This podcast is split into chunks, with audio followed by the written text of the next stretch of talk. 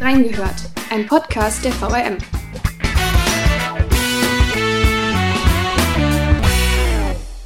Sie sind unabhängig, sie sind flexibel, müssen aber auch auf die Vorzüge einer Festanstellung verzichten.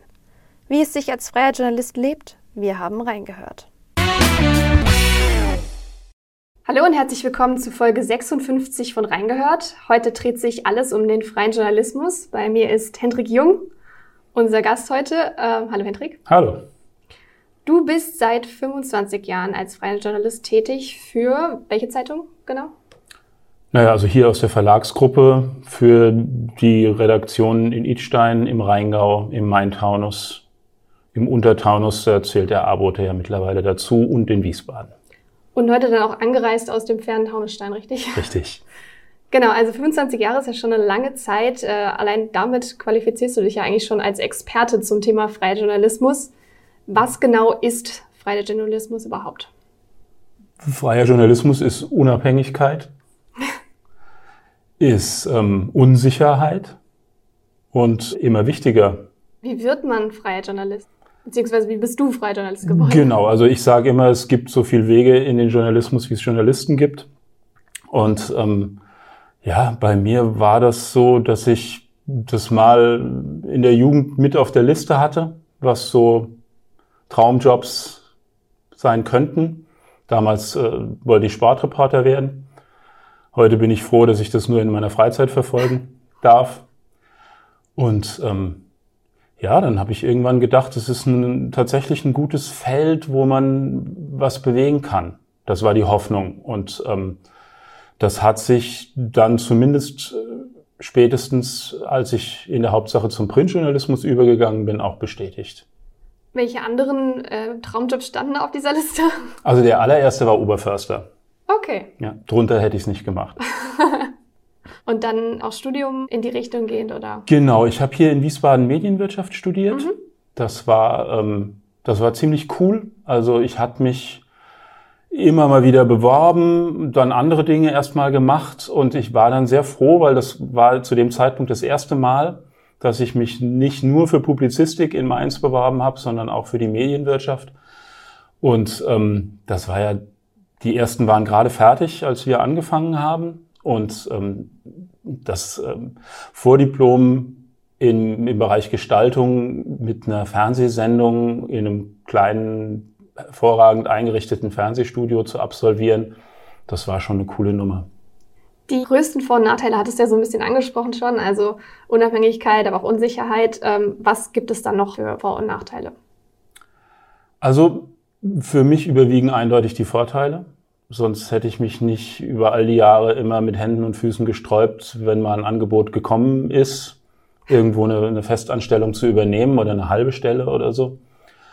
Ähm, ich mag's halt, also für mich ist ja Homeoffice im Prinzip seit, seit vielen Jahren Standard und ähm, ich mag das sehr gerne. Also ich, die Aufzeichnungen für meinen ersten Artikel, die studiere ich oft noch im Bett. Und wenn ich dann weiß, wie ich den roten Faden so anlegen möchte, dann ähm, gehe ich zwei Zimmer weiter und dann fahre ich meinen Rechner hoch und dann bin ich mittendrin in der Arbeit halt. Ja? Also das finde ich schon sehr angenehm. Ich habe tatsächlich auch jetzt in der Zeit schätzen gelernt, dass man bei ähm, digitalen Veranstaltungen, die im Maintaunus stattfinden, hin und zurück anderthalb Stunden Fahrzeit einspart auch wenn ich natürlich Präsenzveranstaltungen nicht missen möchte, mhm. aber das ist schon, ist schon ein Aspekt halt. Ne? Also schon eine Menge Zeit, die man da anders, anders verteilen kann. Und ja, genau dieses Verteilen ist ein ganz, ganz wichtiger Punkt für mich, dass ich das einfach nach meinen Vorstellungen mir so einteilen kann. Wobei ich jetzt jemand bin, der also nicht Themen pickt, Mhm. Also mal abgesehen von denen, die ich natürlich selber vorschlage, aber wenn ich eine Anfrage bekomme und ich habe die Kapazitäten frei, dann sage ich nicht, ach na ja, aber das Thema, das mhm. interessiert mich nicht. Trotzdem, also ich kann mir überlegen, wann soll gearbeitet werden und wann nicht. Und ähm, vor allen Dingen ganz, ganz wichtig, ich verschwende keine Zeit auf Konferenzen. Okay. ja, Du hattest es gerade schon ein bisschen angesprochen. Du schlägst dem selber vor oder du bekommst welche geschickt. Wie Beide. Läuft das genau ab? Also ist es so, dass es das eine überwiegt oder das andere überwiegt oder? Ja, also gerade jetzt natürlich im, vor einem Jahr ungefähr, da hat das natürlich sehr stark überwogen, dass ich Themen bekommen habe, wobei ich eigentlich nie ohne Vorschläge gewesen bin. Aber es ist natürlich in der Phase, in der jetzt so die klassischen Bereiche, die man als Freier so abdeckt, wie Veranstaltungen halt nicht stattfinden, da ist es natürlich deutlich schwieriger. Ne? Also ich habe dann jede Menge Porträts vorgeschlagen von, von Leuten, die ich schon lange im Hinterkopf hatte, letzten Endes, die, die dann immer wieder hinten runtergefallen sind und für die dann endlich mal Zeit war. Aber das war schon so eine Phase, wo ich denke, sagen zu können, dass da die, die Angebote aus der Redaktion deutlich, deutlich überwogen haben. Aber ähm, also von einem guten Termin kommt man mit ein, zwei neuen Themen wieder zurück, weil man mit Leuten gesprochen hat, die einem erzählt haben, womit sie sich noch beschäftigen oder was, was ihnen noch gerade wichtig ist. Und ähm, da sind oftmals Sachen dabei, die genauso wieder interessant sind für ein Thema. Und ist es dann da mehr dieses, man geht zu einem Termin hin, schaut sich das an, schreibt darüber, spricht mit Menschen? Oder ist es auch viel Arbeit von zu Hause aus? Das weißt du doch. Du hast doch selber als Freier Das angefangen. stimmt, richtig.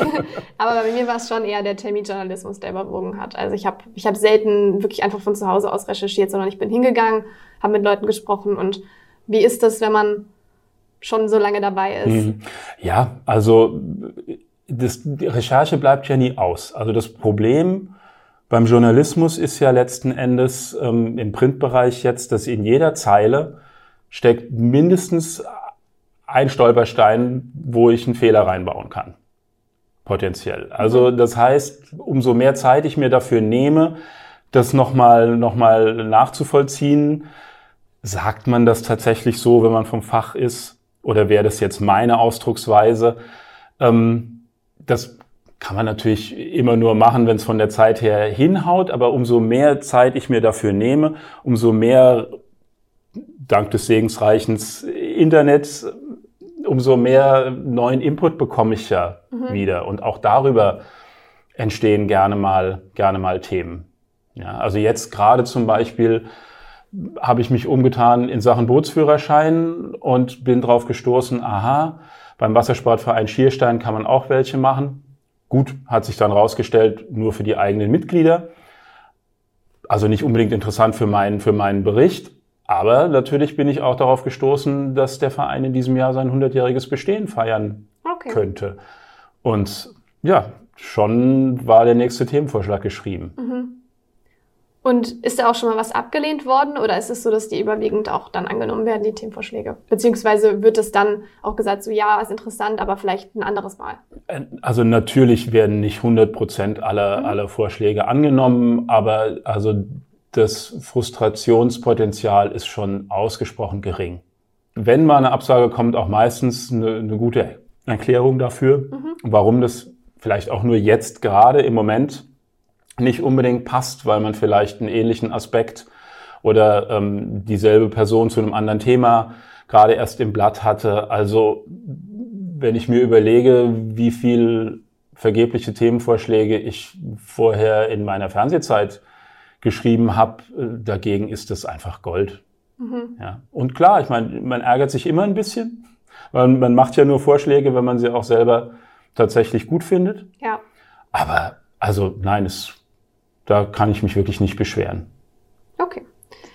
Wie läuft so ein Tag bei dir ab? Also du stehst auf, du machst dir Kaffee und dann geht's los und du schreibst die ersten Stunden vom Tag weg oder ist es so, dass du dann direkt Termine hast oder ist jeder Tag anders und das ist gerade das Spannende daran? Genau, das haben wir vorhin ähm, beiseite gelassen. Das ist natürlich auch einer von den ganz besonders wichtigen Aspekten.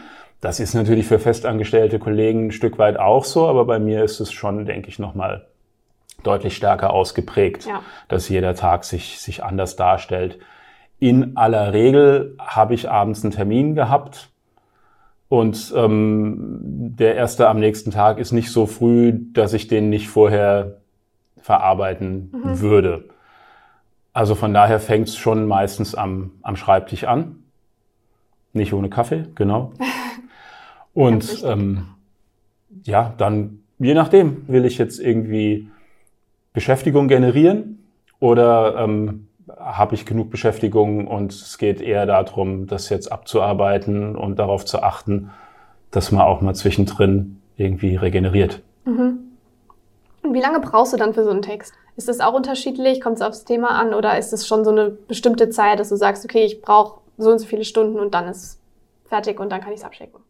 Ja, also ich, es gibt natürlich so einen Kalkulationsrahmen, mhm. Der liegt ähm, in den allermeisten Fällen oder der lag in den allermeisten Fällen bei so zwischen ein und zwei Stunden. Mhm. Was natürlich wegfällt, wenn jetzt ein Text direkt aus dem Blog in das Laptop wandert, ist, dass ich die Notizen eben nochmal durchgehe. Ja. Was ich normalerweise schlafe ich gern nochmal eine Nacht drüber, wenn sich's einrichten lässt. Und ähm, dann nehme ich mir nach Möglichkeit eben auch diese Zeit, um nochmal drüber zu schauen, damit ich keinen Aspekt vergesse. Man hat ja oft schon so eine Idee, wie es laufen soll, aber es zeigt sich immer wieder, dass man doch nochmal ähm, einen wichtigen Aspekt einfach nicht mehr auf, der, auf, auf dem Schirm hat. Und da, da lohnt sich das immer. Ne, diese Zeit fällt da weg. Dann kann man sagen, das ist so eine Stunde. Wenn jetzt eben dieses Nachrecherchieren, also wie verhält sich das wirklich, da verliert man sich manchmal ein bisschen im, im Gegenchecken und ähm, dann ist es halt auch mal mehr. Viel mehr sollte es nicht sein, weil mein Bestreben schon natürlich irgendwie ist, jetzt nicht gerade unter Mindestlohn bezahlt zu werden. Und ähm, ein Stück weit hat sich das verändert, weil der Rechercheaufwand ist einfach jetzt in dem vergangenen Jahr nochmal ein Stück weit gewachsen. Ja. Das hat aber auch damit zu tun, dass es natürlich ein Unterschied ist, ob ich von einem Konzert komme und eigentlich nur nochmal nachprüfe, ob der Veranstalter den Namen der italienischen Arie richtig geschrieben hat. Ansonsten muss ich da ja nicht viel nachgucken. Und wenn mir aber jemand erzählt hat, hier haben wir im Moment folgende Verordnungslage, in Rheinland-Pfalz ist das ganz anders, das finde ich blöd, dann muss ich halt erstmal Verordnungslagen in Hessen und Rheinland-Pfalz studieren, um so eine Aussage dann tatsächlich stehen lassen zu können. Also da ist der Aufwand leider ein bisschen gestiegen. Ähm, ich komme mit meinem Kalkulationsrahmen nicht mehr so ganz hin. Dafür sind aber auch doch einige spannendere Artikel in der Zeit entstanden. Also das muss man abwägen und ähm, ja, wenn dann halt irgendwie mal ein bisschen mehr Zeit äh, dafür gebraucht wird, als man das normalerweise so, so geplant hat, dann ähm, darf man ja froh sein, dass man überhaupt Arbeit hat. Also von daher mache ich mir da jetzt nicht so, nicht so einen ganz großen Kopf. Aber meine, meine Wochenenden waren halt früher immer sehr eng getaktet. Ja. ja. Und da musste ich mir halt vorher überlegen, kann ich sonntags um 11 Uhr einen Termin annehmen, wenn ich dreimal anderthalb Stunden brauche, um Texte vorher zu bearbeiten. Ja. Ne? Also von daher habe ich natürlich schon so eine gewisse Größenordnung. Ist der Samstag dann so ein bisschen der Entspannungstag, wenn man weiß, dass es nicht für den nächsten Tag geplant ist? Jein. Also im Zweifel, also ich stehe ungern um fünf auf, um sofort anzufangen zu arbeiten. Ähm, von daher im Zweifel gucke ich, dass ich, um den 11 Uhr Termin annehmen zu können, äh, dass ich vielleicht am Samstag zwischendrin schon einen Zeitpunkt finde, wo ich einen, einen Artikel schreiben kann, damit es am, sich am Sonntag wieder ausgeht. Mhm. Aber natürlich, also man kann, von, von der Planung her ist das natürlich definitiv so. Also ich kann natürlich ganz anders Termine annehmen, wenn ich ganz genau weiß, am Samstag muss nichts raus. Mhm. Das heißt, es ist auch immer so ein bisschen, wie viel Zeit darf man sich überhaupt nehmen für einen Text. Ich weiß jetzt zum Beispiel von mir, ich habe das parallel zum Studium gemacht und das war für mich eher so ein bisschen Fuß in der Tür beim Kurier zu haben und gleichzeitig halt auch ein bisschen zu üben. Aber ich habe jetzt nicht wirklich davon, ich war nicht abhängig davon und habe halt auch eigentlich studiert. Das heißt, ich habe halt Termine genommen, wo ich halt wusste, okay, an dem Tag passt halt auf jeden Fall. Und ich habe dann aber auch nicht für Mindestlohn gearbeitet. Ich hab, war sehr, sehr weit darunter, weil ich mir halt wirklich Zeit genommen habe, und dann halt auch mal was sehr, sehr lang dauern konnte. Aber es war halt in Ordnung, weil ich wusste, es ist entweder nicht direkt geplant, also gerade Wochenende ist es dann halt nicht direkt für den nächsten Tag geplant, oder es stört nur mich, dass ich wenig Geld dafür bekomme und halt sonst niemanden. Also solange es rechtzeitig da ist, stört es niemanden, dass ich da länger für brauche. Aber das geht ja eigentlich dann nicht, wenn man frei arbeitet und davon lebt. Also erstmal finde ich, man muss investieren. Ja. Gerade wenn man anfängt. Von daher finde ich, das hast du genau richtig gemacht. Ähm, bei mir ist es eben einfach so, in aller Regel kann ich mich halt nicht über mangelnde Nachfrage beklagen. Und ähm, dann gibt es halt Phasen, wo man wirklich einfach aufpassen muss, dass man die, die Bearbeitungszeit nicht aus dem Auge verliert. Ja. ja. Weil da kommt halt in allerletzter Sekunde kommt ein Anruf aus dem Sekretariat. Natürlich möchte man das gerne möglich machen. Ja, und wenn man halt nur in den Kalender guckt und sieht, ah, da ist doch eine Lücke, da trage ich doch mal was ein, dann kann es halt schon passieren, dass man irgendwann später feststellt, so ja, aber wenn das und das und das und das alles raus muss, wann mache ich das denn alles eigentlich? Weil das steht halt im Kalender nicht drin. Ja. Ne? Und da muss man halt einfach so ein bisschen, manchmal vergaloppiert man sich ein bisschen. Und ähm, dann schicke ich halt auch manchmal Gnadengesuchs-E-Mails an die Redakteure raus und, und frage halt, ist es wirklich so, dass alle diese Texte Sonntag für Montag gebraucht werden oder ist da irgendwas dabei, was vielleicht auch erst am Montag geschrieben werden muss? Ja. Aber da ist es halt dann natürlich das Problem, was mir sonst immer sehr zugute kommt, dass eben viele Redaktionen auf den Gedanken kommen, mal bei mir anzurufen im Zweifel. Ja, wenn halt irgendwie von einem halben Dutzend Texte äh, an fünf verschiedene Redaktionen gehen, dann sind die alle Sonntag für Montag geplant. Ja, das stimmt. Ja. Wie viele Artikel sind es denn dann aufs Jahr hochgerechnet? Beziehungsweise am Tag und dann aufs Jahr hochgerechnet? Also jetzt mal nur, was, was die Verlagsgruppe angeht. Ich weiß nicht, wann das System, wo wir unsere Texte hochladen, da den Schnitt macht. Aber aktueller Stand der Zahl, die da drin steht, sind so 662 gewesen. Der 663. ist nicht mitgezählt, der musste per E-Mail raus, weil das System da die Grätsche gemacht hat. Ähm, ich weiß aber eben jetzt nicht, also beziehungsweise es war sehr interessant zu beobachten, nämlich in dem Jahr, in dem das neu war, mhm. weil da erstmal alles aufaddiert worden ist und wenn ich mich recht entsinne, dann war das so in dem Bereich, ne, im Jahresschnitt, dass das so ungefähr auf 650 okay. Texte. Wow, das ist viel. Du hattest schon angesprochen, dass man von der Bezahlung her, dass man halt auch nicht zu viel Zeit reinstecken darf, weil man sonst halt nicht angemessen, Anführungszeichen, bezahlt wird. Ähm, als freier Journalist, das wissen vielleicht nicht alle, wird man pro Zeile bezahlt und nicht pauschal pro Termin oder auch kein festes Gehalt. Ich finde, du hast das völlig richtig gemacht, dir das nicht auszurechnen. Im Moment gucke ich da auch nicht so sehr drauf, sondern mir ist es im Moment eben auch sehr, sehr wichtig, dass es besonders sattelfest ist. Ich meine, es ist immer, ne, ist, wir sollten immer keine Fehler produzieren, ja. aber wir sind Menschen und Fehler passieren, aber es ist gerade eben in dieser Zeit, finde ich es besonders wichtig, dass wir eben zeigen, ähm, hier, hier bekommt ihr die Informationen, wenn ihr wissen wollt, was ist jetzt wirklich Sache, ähm, dann guckt bei uns rein. Ja, das ist das Top-Verkaufsargument, was wir im Moment haben. Also ich sage jetzt einfach mal wir insgesamt als freie Presse. Und äh, deswegen ist das, ist das wichtig und da müssen die Dinge auch mal hinten anstehen. Aber ich meine, es ist halt klar, ich meine, wie gesagt, ich bin Diplom-Medienwirt und da steckt eben auch der Wirt mit drin. Und ja, es macht schon Sinn, dass man irgendwann mal guckt, es ist meine Lebenszeit. Ich möchte jetzt auch nicht wirklich, und ich denke, sagen zu dürfen, ne, es ist eigentlich auch was wert, was ich da mache, ähm, das, das will man nicht verramschen. Ja, auf jeden Fall.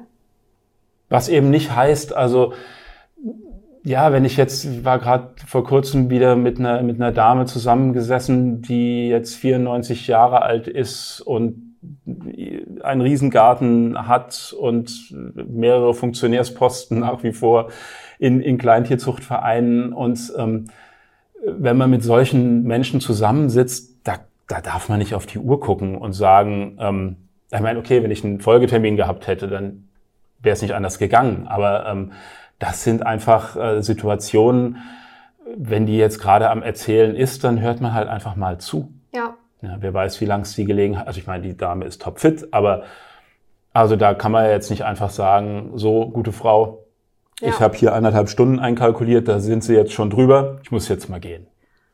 Gibt es so ein paar Anekdoten von Situationen, wo du vielleicht ganz kurzfristig zu einem Termin gegangen bist, also dann irgendwie vielleicht eine halbe Stunde vorher kontaktiert wurdest und das ist jetzt total dringend und du das dann noch gemacht hast? Hab ich jetzt, also ich meine, halbe Stunde weiß ich nicht, ob das jemals, okay. ob das jemals in dieser Form äh, einge, eingetreten ist. Bei mir definitiv nicht. Das hätte ohne Auto nicht funktioniert. Ja. ja. ja. Was wirklich sensationell war, das war so die, die Zeit, als ich wirklich, wirklich eng getaktete Wochenenden gehabt habe. Und ich hätte vorher geschworen, da passt kein Blatt Papier mehr rein. Und dann war es aber tatsächlich so, dass ich ähm, meine ersten, also einen oder zwei ersten Termine an dem Samstag ähm, in Niedernhausen hatte und auf dem Weg war nach Taunusstein, wo ich glaube die meisten anderen Termine gewesen sind, abends dann nochmal nach Wiesbaden oder so. Und ähm, da bin ich auf die Kuppe zugefahren ähm, am, am Wildpark von Engenhahn und da ist mir ein Transporter halb auf meiner Spur entgegengekommen. Ich habe einen Schlenker gemacht. Ich habe gerade die Tage an die Geschichte wieder gedacht und habe mal geguckt. Also inzwischen ist äh, der Graben gefüllt. In dem Moment hat es aber einen, einen, ordentlichen Schlag gemacht. Also ich bin wirklich nicht, bin um Radbreite, bin ich neben der Spur gefahren und da war aber eben leider ein Loch. Mhm. Also ein Graben, ein kleiner. Und es hat einen ordentlichen Schlag getan und es hat nicht lange gedauert, bis ich festgestellt habe, ich kann nicht weiterfahren. So, noch sechs Termine vor der Brust. Der zweite, den ich angerufen habe nach dem Pannendienst, war der Kollege Gubo, um ihm zu sagen, herzlichen Glückwunsch. Ähm, wie es aussieht, wird es schwierig mit meinen Terminen am, am heutigen Tag. Ich weiß zumindest nicht, ich kann es im Moment nicht abschätzen, wie sich das hier verhält. Der Kollege hat eigentlich seinen freien Tag. Zum Verdruss seiner Familie hat er aber gesagt, gut, ich ähm, gehe jetzt erstmal den ersten Termin auf, auf der Liste an und dann schauen wir weiter. Der war aber noch ein bisschen hin. Und dann lief das alles echt ziemlich flott. Der kam, der hat mich abgeschleppt. Ich habe ähm, das Auto meiner Mutter genommen, habe den Kollegen angerufen, habe gesagt, sieht gut aus. Ich könnte das schaffen. Wie wollen wir es machen? Und er hat gesagt, also meine Familie ist froh, wenn ich äh, meinen freien Tag behalte. Und ähm, ja, dann habe ich dadurch, dass, dass halt ein paar Termine oder zumindest einer, das weiß ich ganz sicher, Termin dabei war, der jetzt irgendwie irgendwann zwischen 10 und 16 Uhr zu besuchen war, war dann doch tatsächlich genug Spiel drin, dass ich trotz der Nummer alle meine Termine an dem Tag abgearbeitet habe. Wie gesagt, vorher hätte ich geschworen, also nee, wenn jetzt noch eine dringende Anfrage käme, das ja. würde gar nicht gehen. Also das fand ich schon sehr, sehr erstaunlich. Ähm, bedauerlich war halt nur, dass dieses wirklich randvolle Wochenende halt komplett in die Reparatur von dem Auto geflossen ist. Okay, das ist ärgerlich. Das ist halt dann auch ja. Freiberuflichkeit. Ne?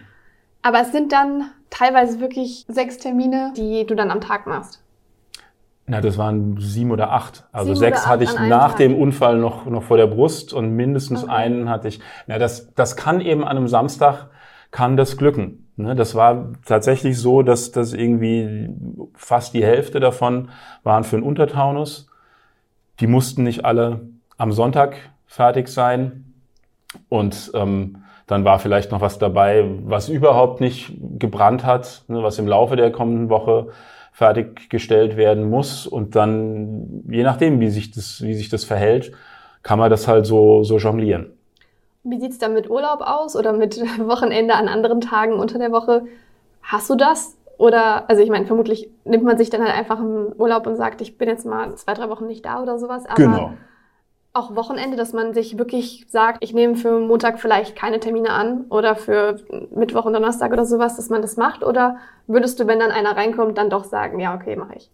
In der Regel schon. Ja. Ja. Okay. Genau. Wie gesagt, also wenn eine Anfrage kommt und ich habe da Platz im Kalender und es kommt auch vor, dass ich halt sage, ich kann vielleicht Platz im Kalender machen.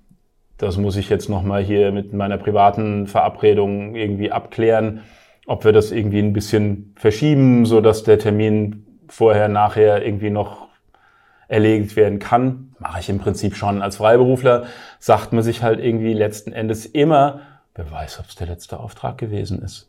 Den mache ich noch. Okay. Und klar, also Urlaub ähm, muss sein als Freiberufler. Wenn Anfragen kommen, die möglich sind, sagt man so ungern ab. Es verschwimmt dann eher, also Privatleben und Arbeit. Absolut. Mhm. Ich habe ein Leben. Gibt es Lieblingsartikel, die du geschrieben hast, beziehungsweise auch Erlebnisse, die du hattest oder Menschen, die du kennengelernt hast, die du jetzt sagen würdest, das ist ein besonderes Erlebnis, was ich in meinem Job hatte? Ja, das ist halt, ähm, die gibt es ganz bestimmt.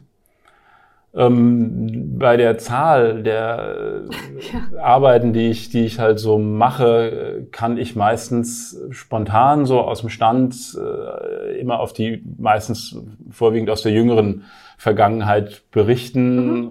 Also ich antworte dann lieber in Genres letzten Endes. Also was, was mir immer große Freude gemacht hat, ist, dadurch, dass ich eben so viele Jahre irgendwie beschäftigt bin, viele Leute, die jetzt irgendwie in der Zeitung auftauchen, die tauchen ja deswegen auf, weil sie sich irgendwo einbringen. Mhm.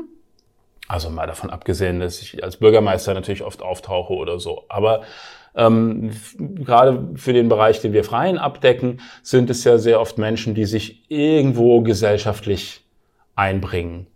Und ähm, die machen das in der Regel eben über eine, über eine lange Zeit. Und wenn das gerade, wenn das junge Menschen sind, dann ist es halt sehr interessant zu beobachten, ne, jemanden, den man vor zehn Jahren kennengelernt hat, noch als Steppke und der jetzt irgendwie als junger Erwachsener sich immer noch irgendwo einbringt, das finde ich schön. Passt ja fast ganz gut, dass wir jetzt hier sitzen. Weil es einfach, es ist ja vor sechs Jahren dann, also du hattest mich ja sogar interviewt noch für die Schule damals. Mhm, stimmt. Darf man genau. gar niemandem sagen eigentlich. Jetzt ist es raus in die Welt, dass es ein Interview gibt von mir in meiner Schulzeit ähm, im Abi-Jahrgang. Und dann habe ich meinen ersten Termin, beziehungsweise ich habe dich zu einem von deinen Terminen begleitet. Genau. Und dann haben wir beide darüber geschrieben und du hast meinen Text gelesen und ich habe deinen Text gelesen und du hast mir Feedback gegeben. Und äh, da habe ich meine ersten Tipps für Journalismus bekommen und bin dann auch frei geworden kurz danach. Ja, dann ist es ja eigentlich für dich jetzt fast so. Also du hast mich kennengelernt, als ich 17, 18 war und genau. jetzt treffen wir uns wieder. Ja, genau. ja. Und noch dazu habe ich mit besonderem Interesse deine Texte gelesen halt in der, in der Zeit, ne? weil da einfach dieser Bezug da ist und ähm, man halt wissen möchte, wie, wie entwickelt sich jemand. Ja. Genau. Und das ist dann natürlich jetzt auch nochmal ganz stark äh, ein Faktor gewesen in den vergangenen fünf Jahren, was jetzt eben die Geflüchteten angeht, mhm. die nach Deutschland gekommen sind. Ne, bei denen es ja auch so eine ganz besondere Situation gewesen ist, wo es auch ganz viel immer wieder zu erzählen gegeben hat und ähm, wo man die Leute ja dann auch, zwar vielleicht nicht jedes Mal, wenn man sie trifft, auch tatsächlich interviewt mit der Absicht, über ihre Entwicklung oder Situation zu berichten. Ne? Aber das sind ja auch Menschen, wo man, wo man jetzt äh, schlecht sagen kann, ähm, ach du, heute bist du gar nicht mein Thema, ähm, das interessiert mich jetzt nicht, was du heute zu sagen hast, halt vielleicht in einem halben Jahr wieder. Ja, sondern wenn da irgendwie die Zeit da ist, dann, ähm, dann hört man sich an, dann gibt ja auch immer eventuell wieder Möglichkeiten. Man kennt ja so viele Leute. Ja, also zumindest über die Artikel auch, die ich geschrieben habe, habe ich ganz oft ähm, zurückbekommen die, die Information, er hat geklappt mit der Wohnung. Da hat sich jemand gemeldet. Mhm. Ja, und jetzt gibt's eine Wohnung. Solche, solche Sachen. Und das war das, was ich ziemlich am Anfang gesagt habe ähm, dass sich das bewahrheitet hat, dieser Wunsch, mit dem, was ich mache, tatsächlich zumindest kleine Dinge zu bewegen. Mhm. Und, und ne, dass das nicht wirkungslos ist. Ja. Das Gefühl war beim Fernsehen viel, viel, viel, viel geringer. Also zumal ich halt die allermeisten Sachen für Arte gemacht habe, dass in Deutschland gar keiner guckt. Ja, also da, da bekommst du gar nicht mit, ob jemand das ähm, gesehen hat überhaupt. Ja. Ganz zu schweigen davon, ob sich daraus irgendwas entwickelt. Und das ist natürlich auch, deswegen bin ich auch ein ganz, ganz großer Fan von Lokaljournalismus. Ähm, ich begegne den Leuten ja auch wieder. Ja, das stimmt. Und Lokaljournalismus hattest du aber auch dann hier angefangen, richtig? Also du bist im Prinzip von Anfang an dann auch bei VRM gewesen. Ich weiß gar nicht, ich habe ja mehrere Jahre auch die, das Fritz-Magazin geleitet mhm. und ähm, ich weiß jetzt gar nicht ganz genau, was da zuerst gekommen ist. Ich habe im Prinzip so vier, vier Medien über die jetzt bald 26 Jahre, ähm, mit denen ich meine Texte abgeliefert habe. Mhm. Ja, also meine allerersten Kurierartikel, nicht viele, aber ein paar noch, da habe ich mir hier äh, Zeilenpapier abgeholt. Ja. Oh, wow, okay. Also da hast du dann, den hast du in die Schreibmaschine eingespannt und dann konntest du halt sehr genau ablesen, ob du in deinem Zeilenumfang bist, der dir, der dir zur Verfügung steht oder nicht. Spannend. Das ja. wusste ich gar nicht. Ja, genau. Und das hat man natürlich, also ich jedenfalls, äh, die damals erfahrenen Kollegen haben das vielleicht direkt reingetippt, aber ich habe das natürlich erstmal per Hand vorgeschrieben. Mhm. Ne, weil Schreibmaschine, ne? Also du, ja. es muss ja dann passen halt und du willst ja jetzt nicht irgendwie alle zwei Tage dastehen und sagen, ich brauche einen neuen Stapel ähm, Zeilenpapier. Also das war noch ganz kurz und dann kam halt die Diskette, die ich dann halt irgendwie hier an Wochenenden, ne, irgendwie sonntags, vormittags an Hintereingang gebracht habe zum Pförtner, wo dann halt die Redaktion drauf stand, für die die Texte da, da drauf sind. Wow. Ne, weil man okay. schon am Computer gearbeitet hat, aber das ja. eben mit dem E-Mail noch nicht so war. Dann kam halt die E-Mail und jetzt ähm, seit neuestem haben wir ja ein Content-Management-System in der Regel, wo man das dann hochladen kann. Aber den Übergang habe ich auch mitbekommen. Das war dann, glaube ich, zwei, drei Jahre, nachdem ich angefangen hatte. Was sich jetzt im vergangenen Jahr sehr ver verändert hat für mich, das ist zumindest für mich sehr spannend, ist, dass ja eben ich quasi eigentlich äh, schon vorher eine Sieben-Tage-Woche hatte, aber ne, mit einem ganz großen, schweren Zentrum auf dem, auf dem Wochenende mhm. durch die Veranstaltung. Und jetzt habe ich eigentlich ähm, eine Arbeit, die von Montag bis Freitag in der Hauptsache sich, sich abspielt. Und ich habe tatsächlich mal am Wochenende ähm, deutlich mehr Zeit für mich, kann okay. aber nichts machen. Ja, ja. Da leiden wir alle drunter. Genau, und wenn es wieder anders sein wird, dann wird es auch mein, mein Schwerpunkt sich wieder, wieder verändern. Gibt es Dinge, die du heute anders machen würdest oder auch Texte, die du heute liest und du sagst so, was habe ich da geschrieben? Also es gibt ganz bestimmt ähm, Artikel, wo ähm, ich das anders besser machen würde. Also eine Anekdote gibt es definitiv das habe ich vielleicht noch auf Zeilenpapier geschrieben, also es ist jedenfalls sehr, sehr lange her. Ähm, da war ich im Rathaus hier in Wiesbaden auf einer Informationsveranstaltung und es ging, ich glaube, um Arsenverbindungen, die in irgendeinem Wiesbadener Brunnen irgendwie festgestellt worden sind. Und ich habe halt irgendwie damals meinen Skandal gewittert und war echt scharf.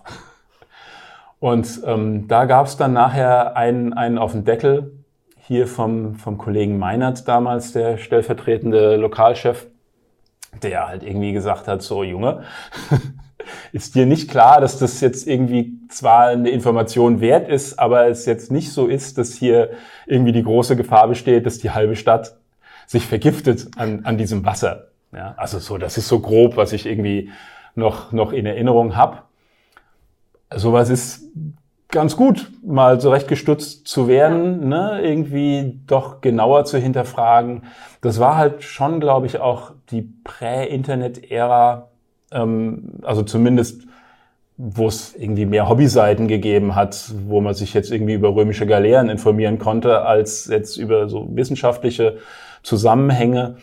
Sowas könnte ich heute vielleicht auch besser irgendwie dadurch, dass ich dann eben nochmal nachlese und ne, wie, wie verhält sich das denn wirklich.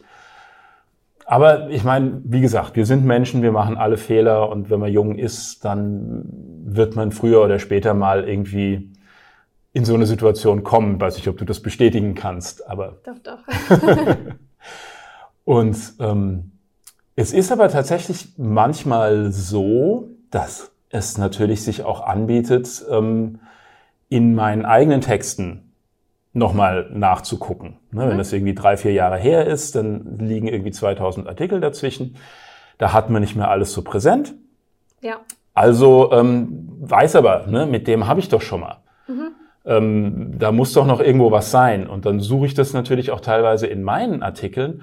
Und es kommt tatsächlich vor, ich weiß, das klingt jetzt total blöde, aber es ist so, dass ich dann in so einen Artikel reinlese und denke mir, boah, hoffentlich kriege ich den neuen Artikel auch so gut hin.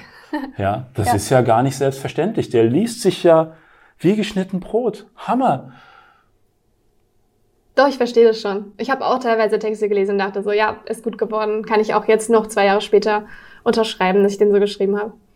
Auf jeden Fall. Aber ich habe das auch tatsächlich gemacht, in Altartikel reingeschaut, wenn ich einen Termin zum Beispiel das Jahr darauf wieder hatte, damit ich nicht mm. Die gleichen Sachen wieder schreibe, sondern halt gucke, dass ich einen anderen Schwerpunkt setze. Das ist übrigens was, ähm, ja. wo ich auch dann tatsächlich manchmal mich eher dafür entscheide, einen Termin abzulehnen, wenn ich drei, vier, fünf Jahre lang hintereinander über dieselbe Veranstaltung mhm. im Jahresturnus berichtet habe. Weil ich dann das Gefühl habe, es könnte mal jemand anders machen. Ja. Es geht um ein Jahr Pause. Wenn ich ein Jahr danach wieder hingehe, dann habe ich wieder einen ganz anderen, frischeren Blick. Aber so irgendwann hat man irgendwie so das Gefühl, jetzt habe ich wirklich alle Blickwinkel mal gewählt. Ja.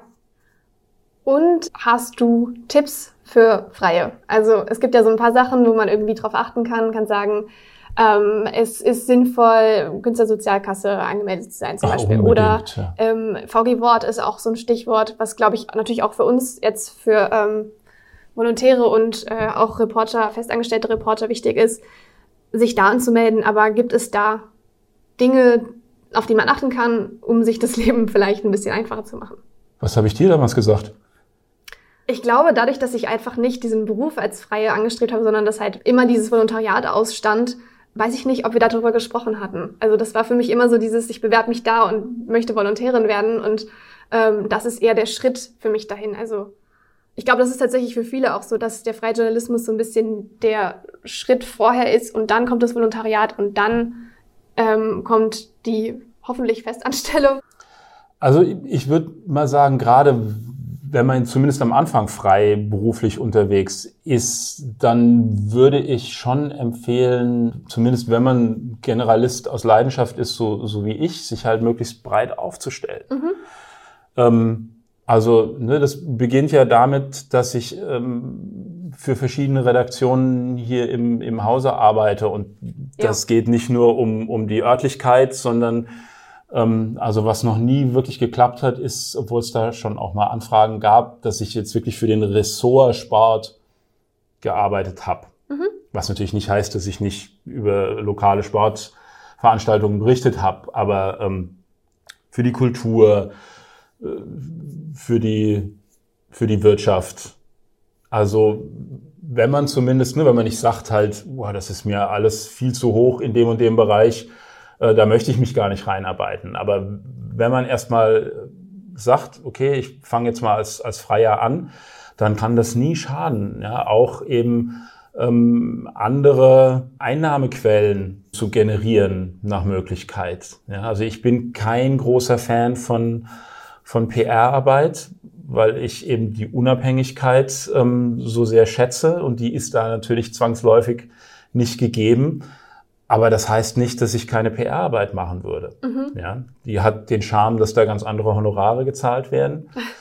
Und ähm, das ist halt auch was, was sich ganz bequem nebenbei machen lässt. Ja, es ist natürlich schwieriger in der heutigen Medienlandschaft ähm, jetzt im Printbereich für verschiedene Medien in derselben Region zu arbeiten.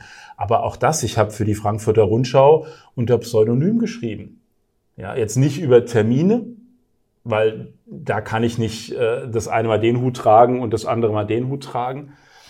Ähm, also was natürlich passiert, wenn ich für einen Sensor oder, oder für die Tageszeitung unterwegs bin, aber das ist ja eine Familie halt. Ne? Nur für ein anderes Haus ist das natürlich schwierig. Aber jetzt so Sachen, die halt eben unabhängig von Terminarbeit äh, gelaufen sind, ähm, über Kultur jetzt eher, ne, was, was jetzt irgendwie Alben angeht oder sowas, ähm, habe ich halt unter Pseudonym dann geschrieben, mhm. damit es nicht zu Konfusionen und Verwirrungen führt. Und das kann man alles machen, das finde ich vollkommen okay. Ich finde es auch ganz gut, wenn man am Anfang vielleicht mal versucht, sich in verschiedenen Medien auszuprobieren.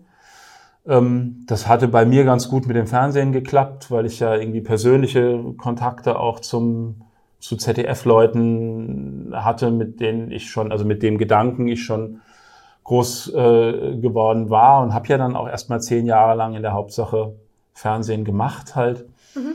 Ähm, Radio ist jetzt bei mir ein bisschen kurz gekommen, obwohl ich das als, als Konsument sehr, sehr schätze als, als Medium. Aber kann auch nicht schaden, ja. Und was irgendwie ganz interessant auch zu beobachten gewesen war für mich, ist, dass ich irgendwie gedacht habe, naja, also bis jetzt irgendwie eine Technologie kommt, ähm, mit der ich nichts anzufangen weiß, da bin ich bestimmt schon kurz, kurz vom Rentenalter. Weit gefehlt. Also ich, ich hätte im Moment Schwierigkeiten, mich auf Stellenanzeigen zu bewerben, wo ich als Social Media Redakteur irgendwie arbeiten müsste. Ja. Also das ist viel schneller gekommen, als ich gedacht habe. Und ähm, auch das kann natürlich, also bei mir ist es fast zu spät. Ja? Also es macht eigentlich gar keinen Sinn, sich da jetzt noch irgendwie reinzufuchsen. Dafür sind die Jungen alle viel zu, viel zu sehr drin in, de, in dem Thema, um sich jetzt auf sowas zu bewerben. Ähm, auch das kann in den ersten Jahren nicht schaden, da immer auch offen zu sein für alles Neue, was kommt und es zumindest mal abzuklopfen, ja. ob das irgendwie ein Standbein sein könnte. Ich finde, das merkt man tatsächlich jetzt auch schon. Facebook, Twitter, Instagram und sowas. Das ist voll meine Generation. Das können wir ein, also wir wissen damit umzugehen und wir wissen, wie man da irgendwie Sachen präsentiert. Aber jetzt mit TikTok und so kenne ich mich auch nicht gut aus. Also das, das Tempo ist noch höher geworden. Ja, ja. Es, es, wird immer mehr und immer mehr kommt dazu. Man muss halt auch schauen, was bleibt. Also was sind Plattformen, wo man sagt, die ist ähm, wichtig und die bringt mir auch was für meinen Beruf. Aber gerade vielleicht TikTok ist ein gutes Stichwort, um sich da mal reinzuhängen, wenn man äh, Berufsanfänger ist. Genau. Wobei ich jetzt nicht glaube, dass die dass sich das jetzt so wesentlich unterscheidet, nee. ne, ob du jetzt Instagram oder, oder, oder TikTok dann bearbeiten möchtest. Halt. Also nee. das ist dann technologisch, gibt's da vielleicht kleine, kleine Unterschiede, aber von der Grunddenke, von der Herangehensweise ähm, ist das jetzt, glaube ich, noch nicht der große disruptive Bruch. Stimmt, auf jeden Fall. Gut, ich wäre am Ende mit meinen Fragen. Hättest du noch irgendwas, was du sagen möchtest? Ah, sehr schön. Damit ende ich auch gerne meine, meine Gespräche. ähm, ja, ich bin einfach froh, dass das, dass das irgendwie all die Jahre lang ähm, so gut funktioniert hat. Es ist natürlich immer mal ein, mehr und ein weniger. Mhm. Ähm, auch da kann es nicht schaden, äh, bereit zu sein, auch das weniger zu leben und ähm, daraus das Beste zu machen. Und ähm, ja, ich, für einen neugierigen Menschen ist das genau das Richtige. Dann vielen, vielen Dank, dass du dir heute die Zeit genommen hast. Und wenn ihr noch Fragen oder Anregungen habt oder Vorschläge, was wir mal als Thema angehen sollen, dann meldet euch gerne bei uns. Ihr könnt entweder kommentieren unter unseren Posts bei Facebook oder uns eine E-Mail schreiben an online.vm.de. Ansonsten sind wir nächste Woche Mittwoch wieder da und euch bis dann eine gute Zeit. Tschüss!